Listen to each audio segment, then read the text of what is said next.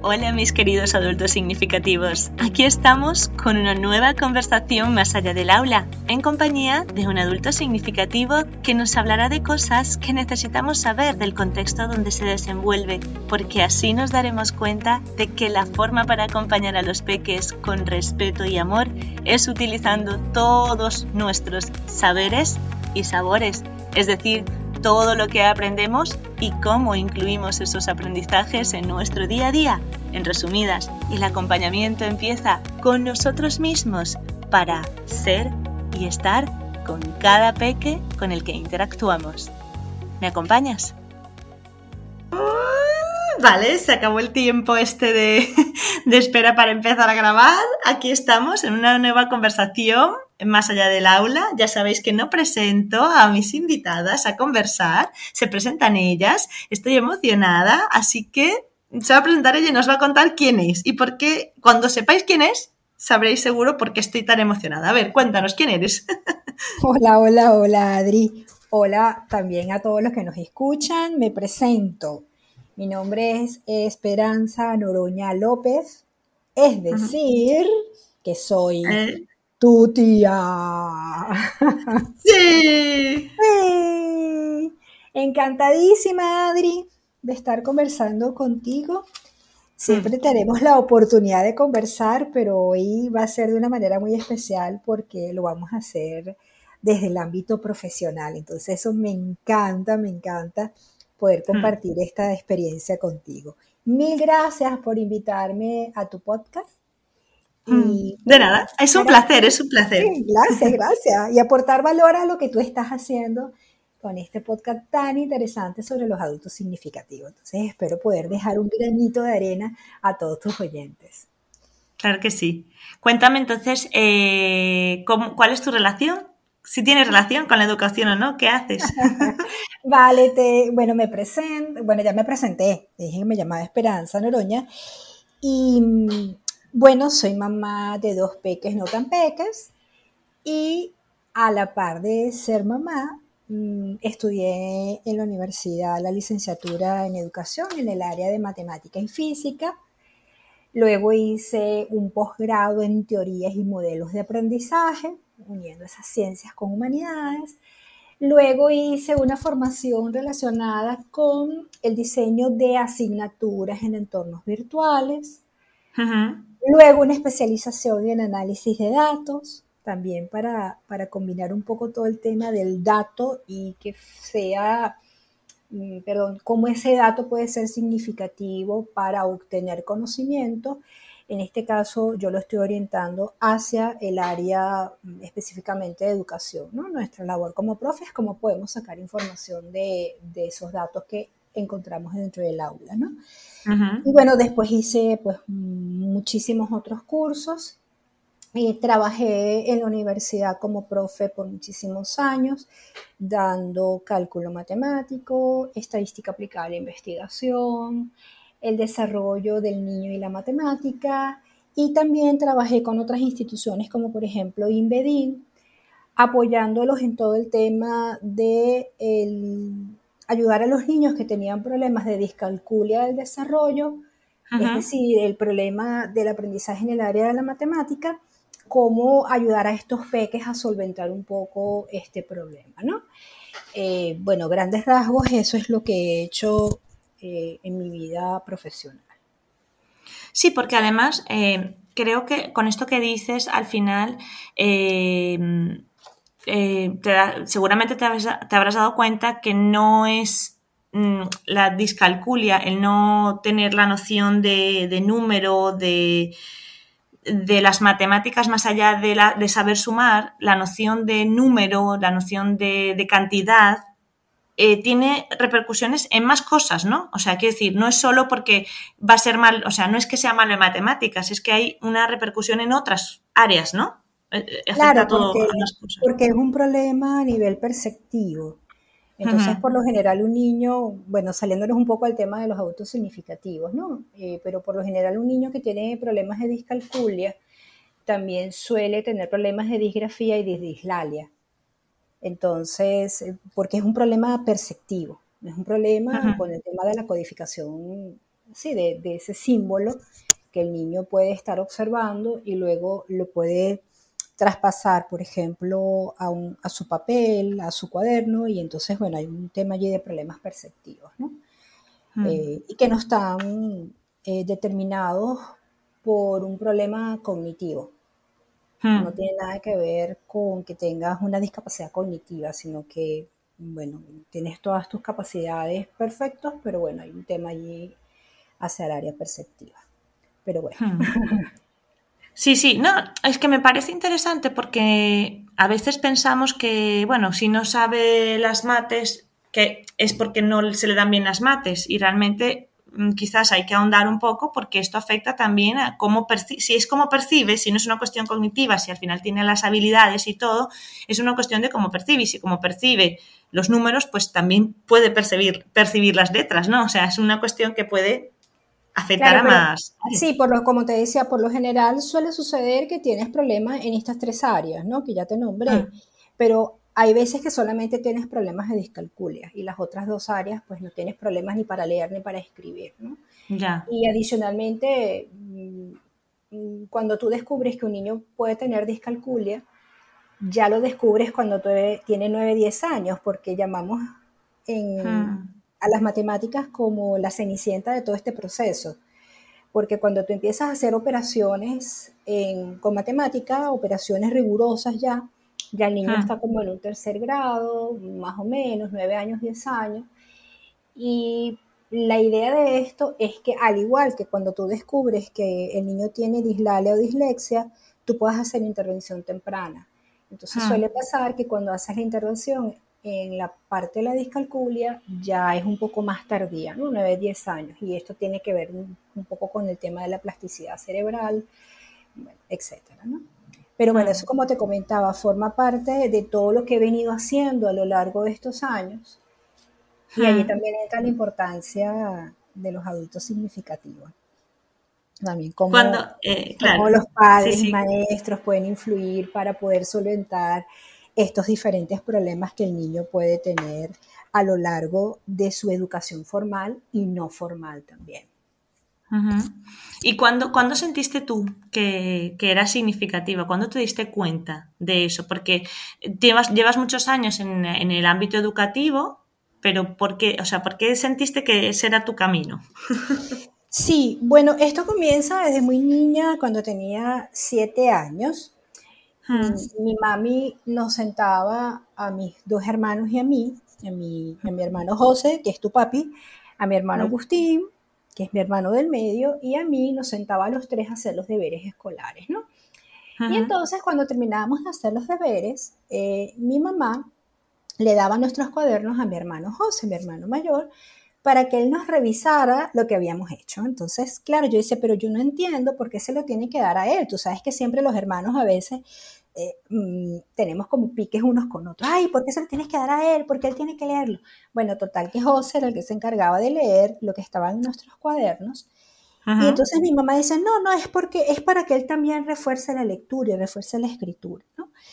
Y claro, ya cuando yo empezaba a ver esa conducta repetida, yo decía, mmm, qué extraño esto, aquí pasa algo. Y entonces yo empezaba como que a escribir cosas que no estaban bien y cuando ella lo veía limpiecito, sin ninguna tachadura, sin ningún borrón feo, ella decía que estaba bien. Y entonces yo decía, mmm, aquí como aquí hay algo.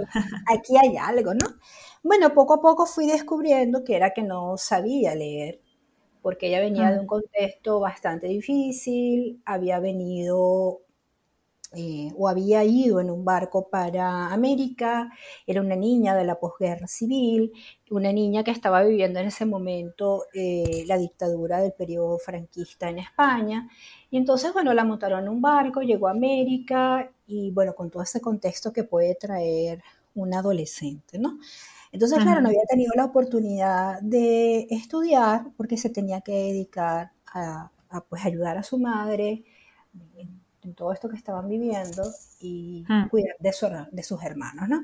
Entonces, bueno, en ese momento yo cuando me di cuenta que no sabía leer y escribir, yo dije, mm, voy entonces a ayudarla a que ella empiece a descubrir el mundo a través de las letras tal como yo lo estaba haciendo.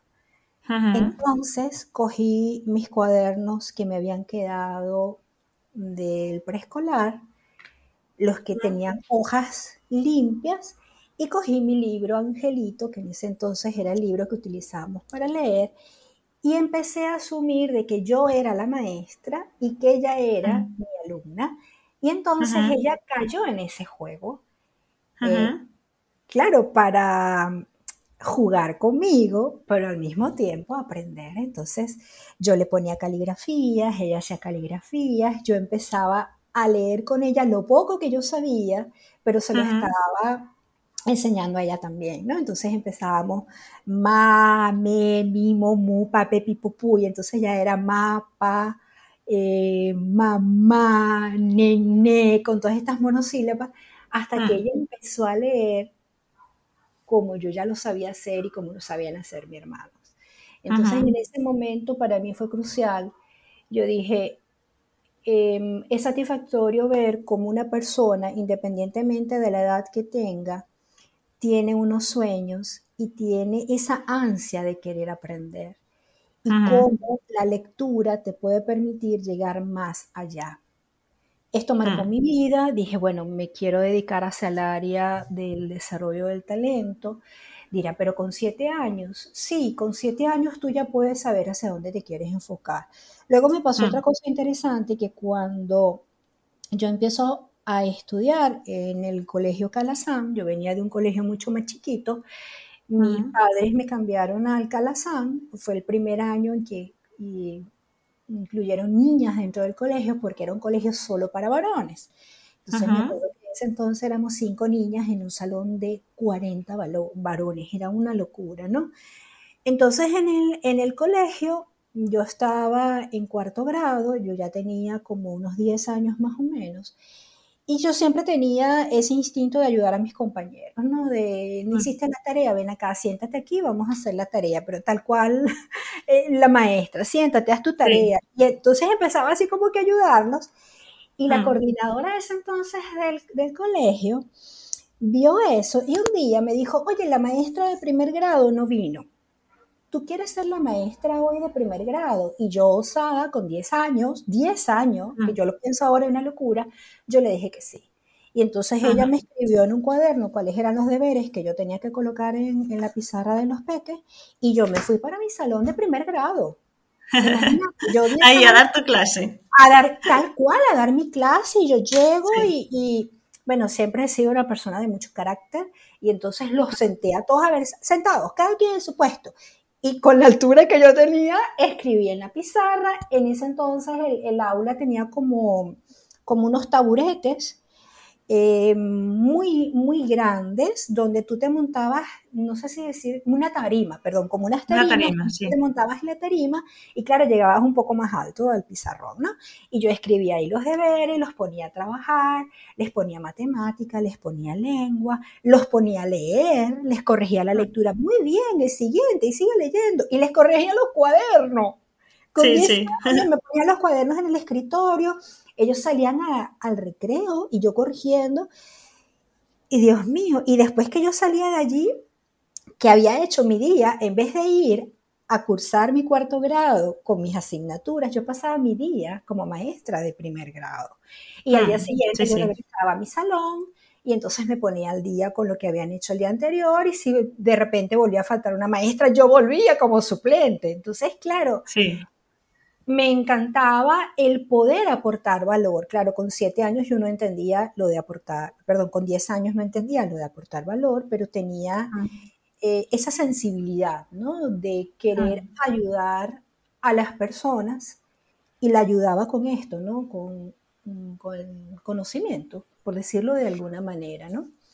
Sí, me has hecho recordar que mm, eh, desde, bueno, desde hace años creo que todo el que tiene algún contacto con educación se da cuenta de esto, de que al final la educación es bidireccional. Es decir, con todas las personas con las que tú interactúas, bien sea para enseñarles algo o para que ellas te enseñen, siempre eres eh, maestro y alumno. O sea, es algo que, que, llega a un punto en el que puede... Eh, no perderse la línea entre quién es el maestro y quién es el alumno, pero en realidad si estamos despiertos y conscientes de que es un proceso de aprendizaje, estamos aprendiendo todos, ¿no? Y, es algo muy bonito y la experiencia que me cuentas me hace pensar en la época de antes e incluso ahora, porque yo he, ido a escuelas unitarias, lo que llaman aquí en España escuelas unitarias, que son colegios en donde no hay cursos eh, reglamentarios, es decir, no hay primero, segundo, tercero, sino que es una escuela en donde hay todos los alumnos juntos en un misma, en, como hay muy pocos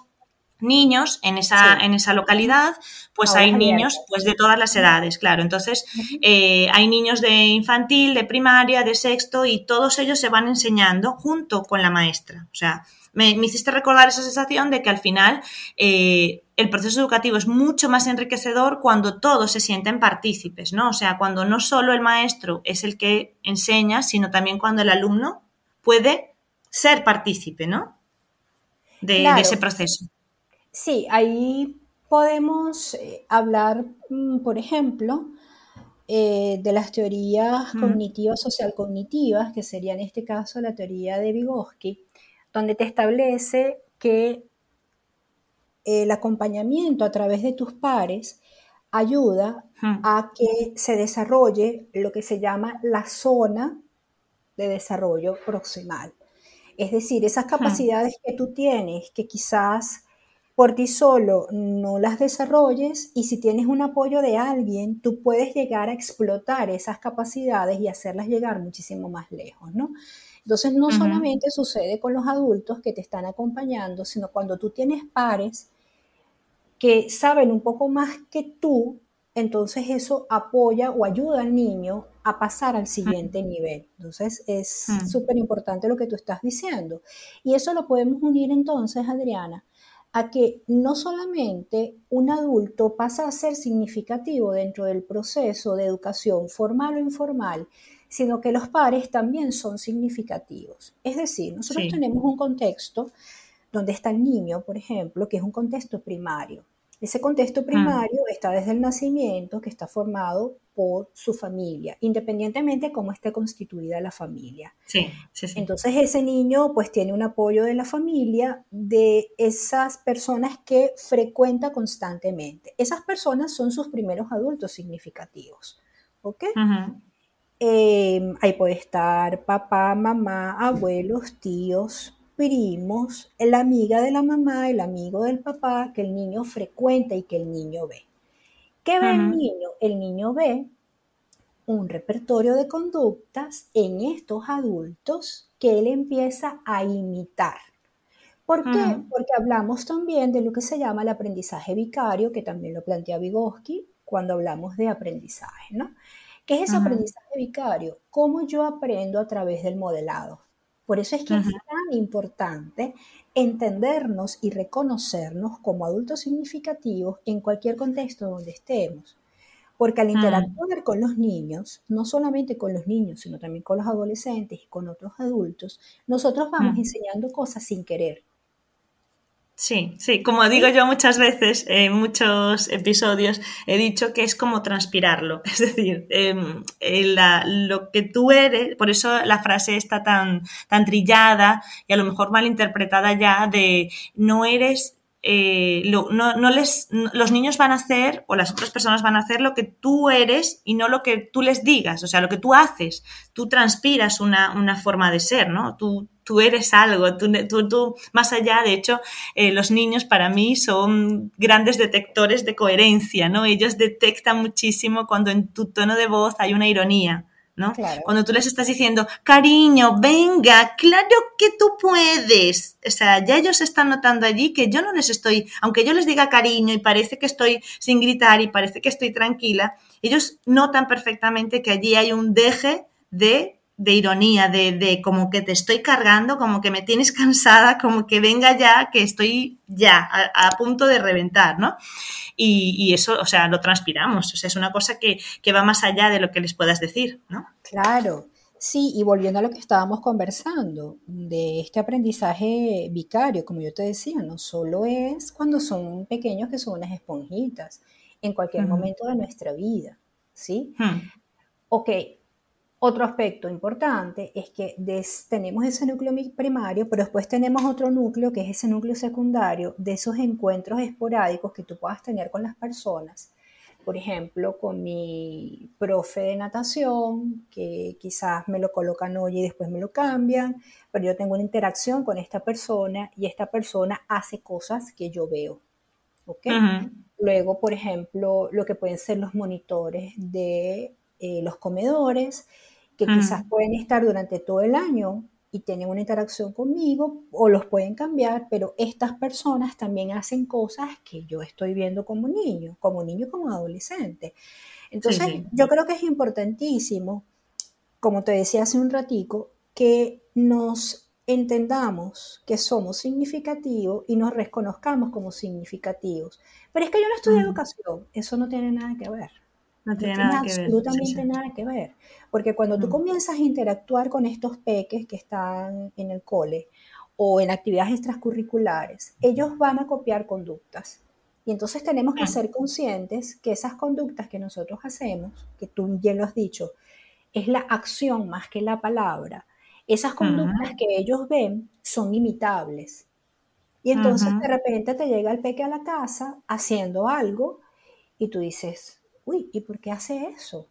¿Y dónde tú, mm. de dónde aprendiste eso, cariño? No, porque es que, no sé, la maestra hizo tal cosa, o mi compañero de clase hizo tal cosa, o el monitor hizo X, y mm. entonces lo copiaste, ¿no? Entonces, yo creo que aquí un mensaje importante que me encantaría recalcar es que todos somos significativos en los diferentes contextos donde estemos y nos debemos reconocer como tal.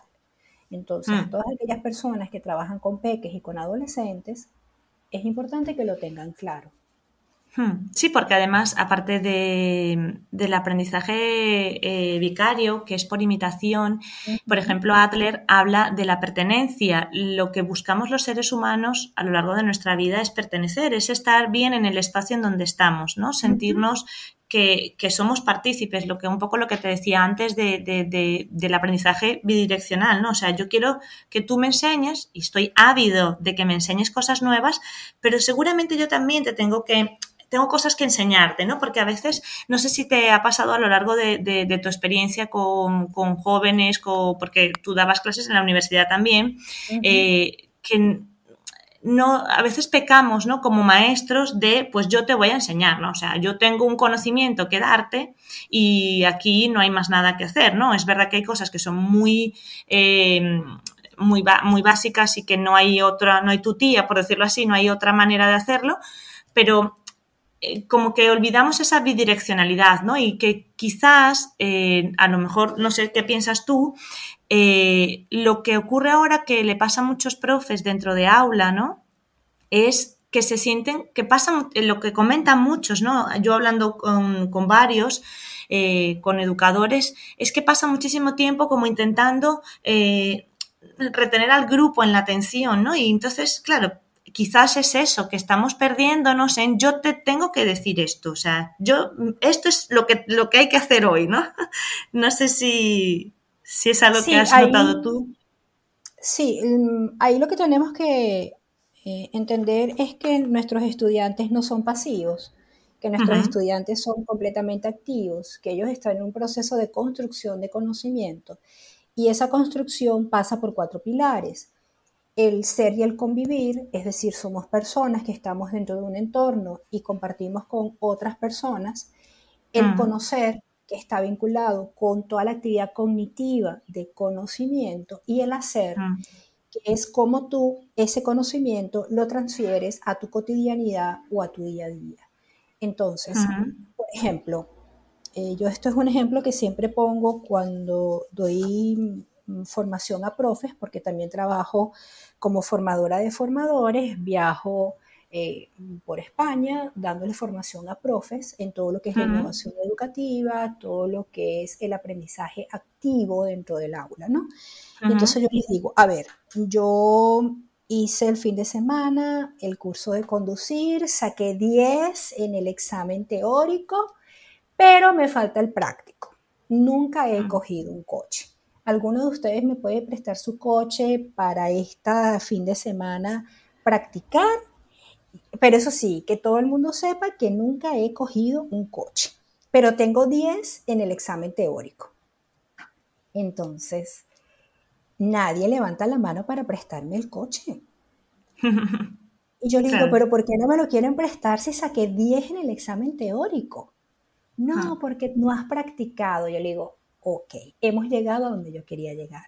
El hecho de que un niño tenga un conocimiento teórico sobre un tópico no quiere decir que lo vaya a poder utilizar en su cotidianidad, porque el aprendizaje está vinculado con la competencia, con el saber hacer. ¿Ok? Y el saber hacer vincula conocimiento, acción, ser y convivir. Es decir, esos cuatro pilares fundamentales, que no es que lo estoy inventando yo, son los cuatro pilares fundamentales que establece la UNESCO a nivel mundial. Y que tú dices, bueno, lo importante de, este aprendizaje es cómo tú eres capaz de aplicarlo. ¿Ok? Entonces, si nosotros pensamos que es como profes, solo tenemos que enseñar eh, creo que estamos en una dirección equivocada. Tenemos que pensar que nuestros estudiantes son activos 100% constructores de conocimiento y lo que tenemos que hacer es generar actividades em, memorables para que el niño aprenda. Y esas actividades pasan, bueno, en mi caso, que es lo que siempre le comento a los profes, en realizar eh, proyectos donde el niño se sienta eh, involucrado en el proceso, donde yo como profe genere esa situación de aprendizaje que con el nuevo diseño curricular que, que se está implementando en este momento en España, hablamos de situaciones de aprendizaje, esas situaciones de aprendizaje que realmente te ayuden a construir el conocimiento. No es simplemente vamos a la página 5, respondamos las preguntas que están en la página 6. No, no, no. ¿Cómo, genero yo un proyecto para que ese niño pueda construir ese aprendizaje? ¿no? Adicionalmente, yo estoy enseñando con eso no solamente a la construcción de ese conocimiento, sino a cómo tú te puedes desenvolver más adelante en tu día a día a la hora de llevar adelante un proceso de un proyecto, a trabajar con un aprendizaje cooperativo con tu grupo de compañeros, a intercambiar mm. conocimiento, a buscar en fuentes primarias y fuentes secundarias, a hacer la búsqueda en una fuente digital o en una fuente de papel. Es decir, es mucho más allá, no simplemente es diseño la actividad ya, no, toda esa actividad tiene un trasfondo que te ayuda a que el niño desarrolle sus competencias dentro del aula. Entonces, fíjate la, la importancia allí, está ese profe como significativo, significativa las actividades que genero y todo mi contexto hace pues que yo potencie ese aprendizaje dentro del niño. Pues esto que dices me, hace pensar mucho en, lo que hablo también muchas veces eh, y que es lo que muchas veces Em, o muchas familias están pidiendo, como que es que empecemos a, sentarnos a conversar y a trabajar en conjunto, ¿no? Porque una de mis sensaciones eh, trabajando fuera de aula es que em, cualquier adulto que no estudie, que no haya estudiado educación, está como tildado de, bueno, pues hasta está haciendo ese trabajo porque no tiene más nada que hacer, ¿no? Porque ya no se les considera significativos, ¿no?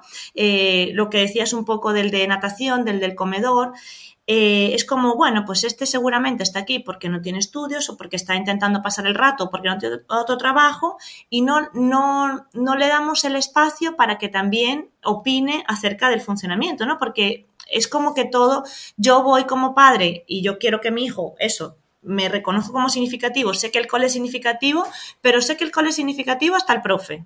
Lo que ocurra después es como, bueno, pues no sé, es una persona que está por allí y tanto me da, o simplemente voy y le reclamo, ¿no? Y le digo, mira, tienes que hacer esto.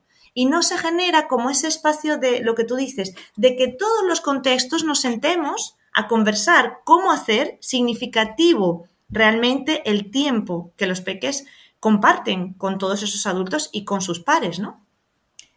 Claro, es así. todos, de una manera u otra, estamos ayudando a la formación de los peques y los no tan peques. Porque el niño, por ejemplo, ¿cuántas horas del día pasa el niño en un cole? Muchas. Ocho. Ocho, ¿sí? Ocho horas, por decirlo. Y llega a la casa, mm, por decirlo, temprano a las cinco de la tarde, ¿y a qué hora se acuesta? A las ocho. Es decir, que realmente está tres horas con el padre después del cole. Y esas tres Sí. horas tienen que ser tiempo de calidad. Y en ese Mm. tiempo de calidad uno tiene que ver, oye, ¿qué has hecho en el día?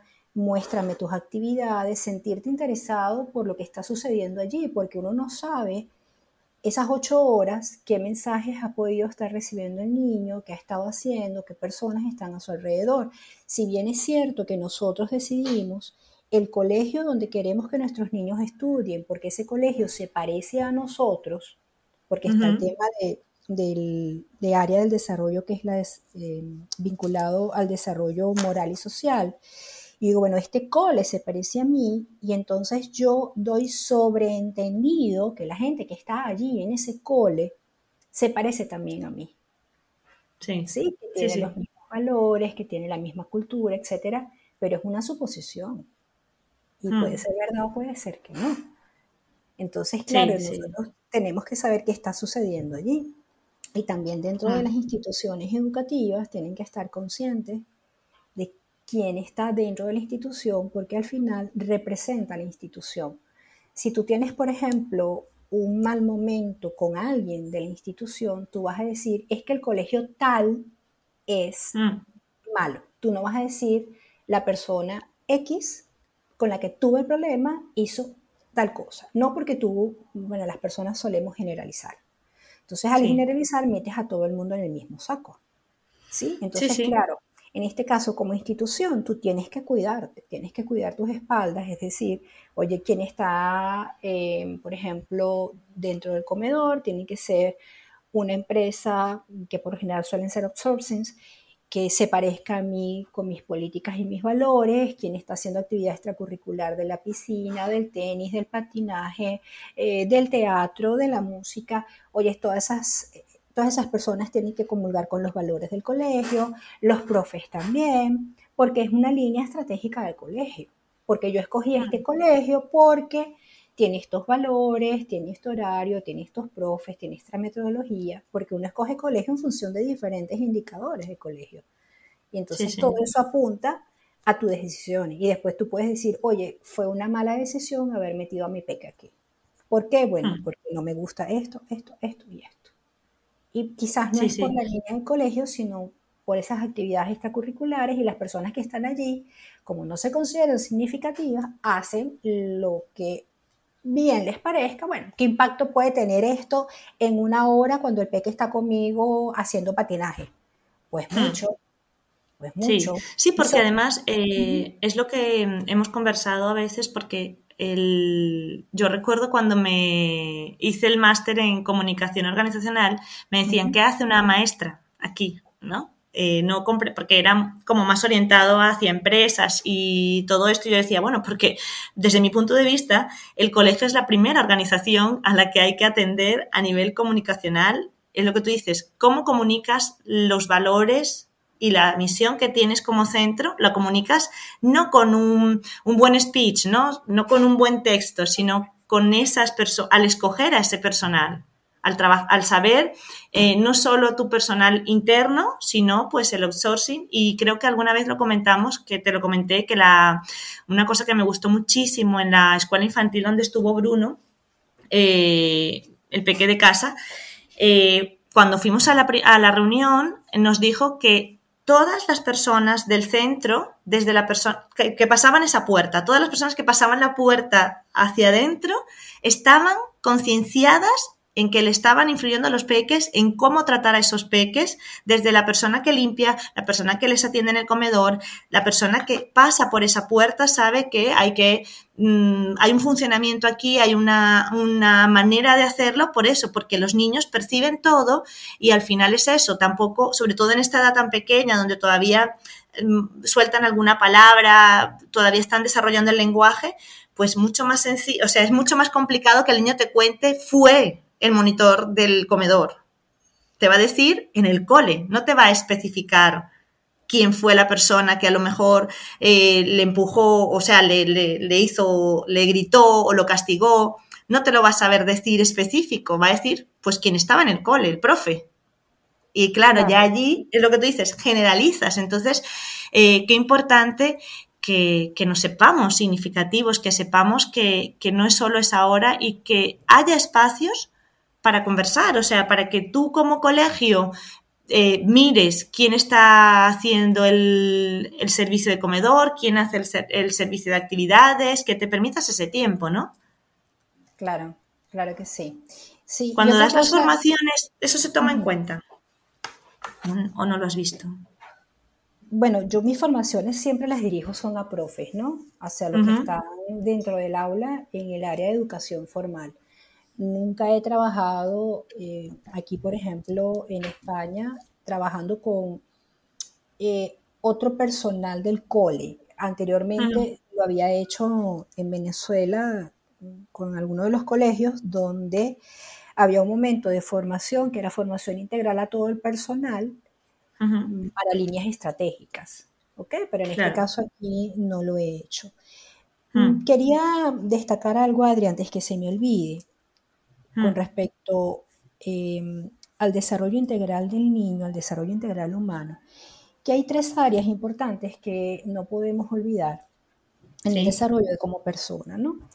y cada una de ellas representa un tercio del desarrollo de esta persona. Entonces, eh, la el primer tercio está vinculado con el desarrollo biológico, con el desarrollo madurativo del niño. Entonces, todos como personas que pertenecemos a la especie humana, vamos evolucionando de manera más o menos parecida, ¿no? Entonces hay unos hitos de desarrollo que comienzan desde que eres un neonato hasta que llegamos a la etapa de la vejez, ¿no? Y están vinculados al desarrollo del sistema nervioso central y todas estas cosas que nosotros vamos haciendo, ¿no? Cuando el bebé se sienta, el bebé se para, gatea, camina y pues tú sabes que son como que pautas, ¿no? De hecho, tú dices, oye, el bebé no se ha sentado y tiene ocho meses, uy, ahí hay algo que revisar porque está pasando algo, porque tú sabes que a los mm. ocho meses un bebé ya debería sentarse sin caerse, etc. Luego hay otro tercio que está vinculado con el carácter del niño. Es decir, todos mm. tenemos nuestro carácter y nuestra personalidad. Y luego el otro tercio está vinculado con el contexto donde el niño está creciendo. y, eso genera una cantidad de conductas, que el niño hace en función de su contexto. Entonces no es lo mismo un niño en una cultura occidental que un niño en una cultura oriental. ¿Ok? Pero si sabemos que a nivel madurativo, sí, sucede lo mismo porque hay como que unos hitos de desarrollo universales que ocurren y otros que son no universales que dependen entonces de ese contexto. Ese contexto entonces es tu sociedad donde tú vives, tu familia, tu colegio y donde están todas tus actividades extracurriculares. Y en todos esos contextos hay personas y todas esas personas influyen en ti. Entonces, fíjate, todos los que estamos allí, de una manera u otra, aportamos. O no. O no. o no. Este, a nuestros niños. Entonces, importantísimo, como lo dije hace un rato, cuando trabajamos con peques, aunque no hayamos estudiado educación, y quiero hacer hincapié en esto, por favor, somos significativos, porque los peques aprenden, ¿sí? Todos, todos, incluso los adultos. De hecho, quizás tú en la universidad, cuando ya eras adulta y tenías conciencia de valores y tenías conciencia de un montón de cosas, tú veías algún adulto que era profe, que te daba clase o que tú veías en los pasillos o en actividades extracurriculares y tú decías, wow, quiero ser así porque me siento identificado y había otros que tú decías, jamás quisiera ser así. Entonces, incluso como adultos encontramos todas esas personas que también son significativas y también aportan a nuestra forma de ser y nuestra forma de actuar. Entonces, yo sé que tú siempre enfocas en tus podcasts en el trabajo tan bonito que estás haciendo, la significancia de los adultos con los peques, pero no podemos olvidar que esos adultos son significativos siempre en otros contextos y de adultos a adultos también hay personas que son significativas. Sí, sí, porque además yo, yo es lo que te decía, yo he descubierto que, que empezamos como a tirar balones fuera, ¿no? Como a decir, bueno, esto no lo aprendió en casa, pues lo aprendió en el cole y la culpa es del cole. Esto no lo aprendió en casa, no lo aprendió en el cole, pues lo aprendió en el comedor, es culpa del comedor. Y en vez de buscar la culpa, quizás lo que tendríamos que hacer es, ¿qué está pasando con estos adultos? ¿Cómo podemos, no, no para, para tildar y, y, y señalar y decir, claro, es que no está formado, es que no se ha preparado, es que no se sabe significativo, no, más allá desde esa visión de, de, culpa y de, de señalar, de recoger y acompañarnos, porque eh, eso que tú has dicho me parece súper importante. No solo acompañamos a los peques con los que interactuamos, también nos estamos acompañando entre adultos y, y si no es, eh, bueno, puede sonar así rápido, pero para no, no, no, no extenderme ahí, si no hay buen rollo entre nosotros como adultos, no podemos esperar que también podamos, o sea, que después podamos hacer un trato respetuoso hacia los peques, ¿no? Primero tenemos que ver cómo estamos funcionando nosotros, entre nosotros como adultos, ¿no? Y dejar de sentir, porque yo muchas veces he tenido eso, niños que dicen, no, es que mi mamá me tiene aquí porque, porque llueve y realmente no quiero venir a esta actividad, ¿no? O sea, no sé ni quién eres ni a mi madre le importa, ¿no? Entonces creo que es muy importante esto que has dicho de acompañarnos. O sea, somos significativos todos y tenemos que saber acompañarnos nosotros como adultos y ya, por supuesto, si lo sabemos hacer entre nosotros, nos será mucho más sencillo acompañar a los peques, ¿no? Sabes, Adriana, tú usaste una palabra que es culpabilidad y yo culpabilidad la transformo en responsabilidad. Hmm, más, que buscar el más, que buscar el culpable, busco el responsable, porque todos somos responsables dentro de la educación hmm. de nuestros peques, independientemente del nivel donde esté dentro del colegio, bien sea eh, infantil, primaria, ESO, bachillerato, instituto, eh, perdón, mm, FP, universidad, siempre hay responsables, ¿ok? Porque culpabilidad suena como que tú eres el culpable. No, no, no. Todos somos responsables si, el peque, está en el colegio cinco horas al día, por supuesto que hay una responsabilidad por parte del docente, pero yo como papá tengo la responsabilidad de saber qué sucedió en el colegio en la mañana. ¿Sí? Mm.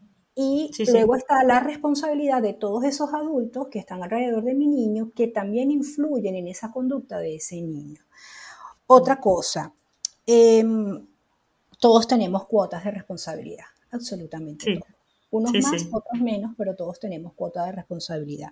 Yo tengo aquí apuntado algo que quería, que quería comentarte, ¿no?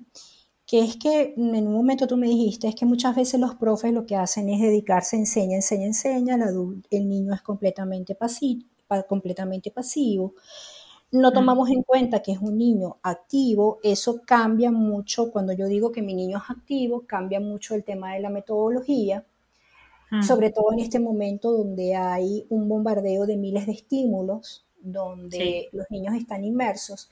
Y desde el colegio eh, quizás pretendemos seguir unos lineamientos eh, del colegio tradicional de la segunda revolución industrial que ha quedado atrás hace mucho tiempo, ya vamos a entrar a la cuarta revolución industrial, donde todo está automatizado, donde todo está domotizado y las competencias que requieren nuestros niños y nuestros adolescentes son diferentes. De hecho, los últimos estudios dicen que el 80% de las profesiones que existirán en un futuro aún no se han creado y seguimos formando nuestros peques con eh, comportamientos eh, comportamientos no, conocimientos de hace muchísimos años, una estructura escolar que obedece a la revolución industrial, el timbre, sales al recreo, todos nos formamos de manera al unísono, sin respetar las diferencias individuales, sin respetar el desarrollo de las inteligencias múltiples. Entonces, hay muchas cosas aquí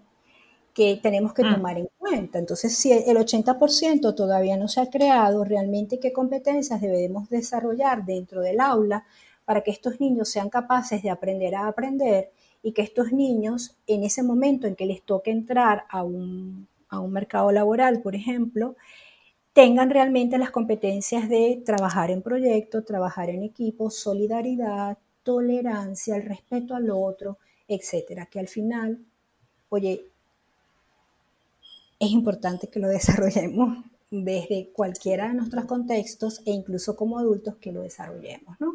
Dentro de esa familia, que el niño vea ese respeto, que el niño vea esa tolerancia.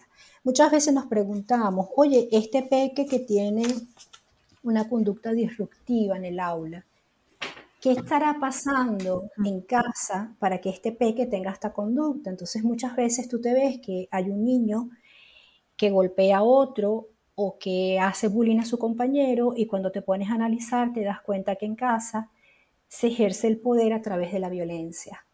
Entonces, hmm. claro, el niño va viendo estas conductas, las copia por el aprendizaje vicario, esos son sus adultos significativos y replica conducta dentro de un aula. Entonces es porque el niño, claro, pero a mí en este caso me gusta mucho ver qué hay detrás del niño, ¿no? Entonces yo aquí te puedo contar una experiencia que me pasó en un momento yo era tutora de un curso de segundo de, la ESO y tenía un peque que era, wow, una conducta agresiva, golpeaba a los compañeros, siempre era reactivo. Y yo mandé a llamar a su representante para conversar con el representante, para saber qué estaba pasando y cómo lo podíamos ayudar. Entonces yo en ese entonces era tutora, pero daba también geometría y en mi oficina tenía unas escuadras inmensas que podía utilizar para trabajar en la pizarra, una ah. regla de un metro, pues unas cosas gigantes, ¿no? Y la señora se para, coge una de las escuadras y me dice, profesor, ¿y para qué usted usa esto? Y no, para explicar geometría, explicar vectores, explicar.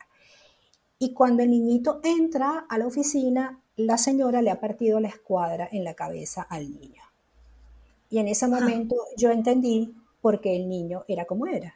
Entonces entendí que el niño era violento porque con él eran violentos y esa era la forma de ejercer el poder en la familia. Entonces en ese momento yo le dije al representante, yo no tengo más nada que hablar con usted, yo ya entiendo qué es lo que está pasando aquí. Y el niño se fue llorando, después yo conversé con él, entonces fíjense cómo todas estas conductas influyen también en, lo que van a ser las conductas de nuestros peques, ¿no?